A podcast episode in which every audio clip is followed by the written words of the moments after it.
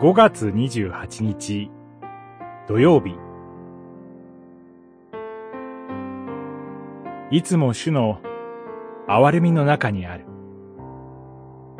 サムエル記下24章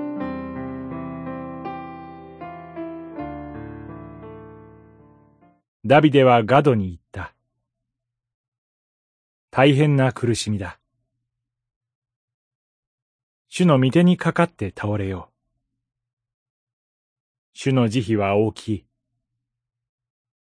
人間の手にはかかりたくない。二十四章、十四節。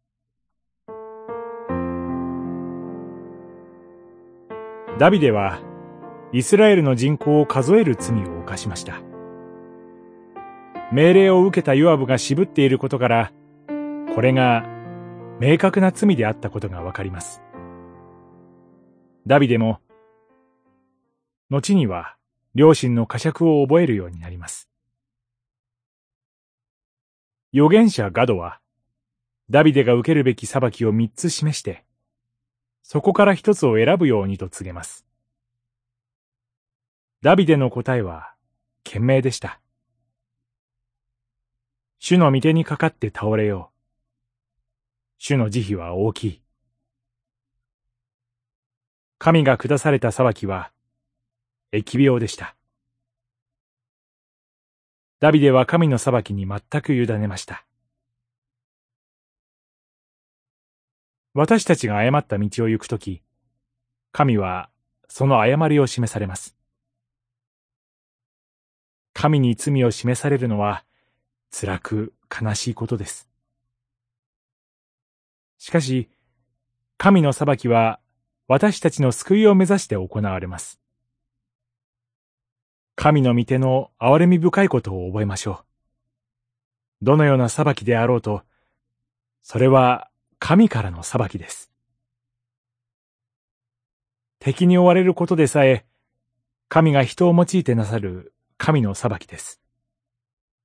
そう思えば、いかなる裁き、いかなる取り扱いも神からのものです。私たちはいかなる時にも神の憐れみの中にあります。神はキリストにおいて罪を裁かれました。私たちは許されたものとして罪を悔い改めます。神が願っておられるのは滅ぼすことではなく、救うことです。祈り。父なる御神。日ごとに罪を犯してしまいます。あなたの憐れみが、裁きの中にもあることを信じさせてください。アーメン。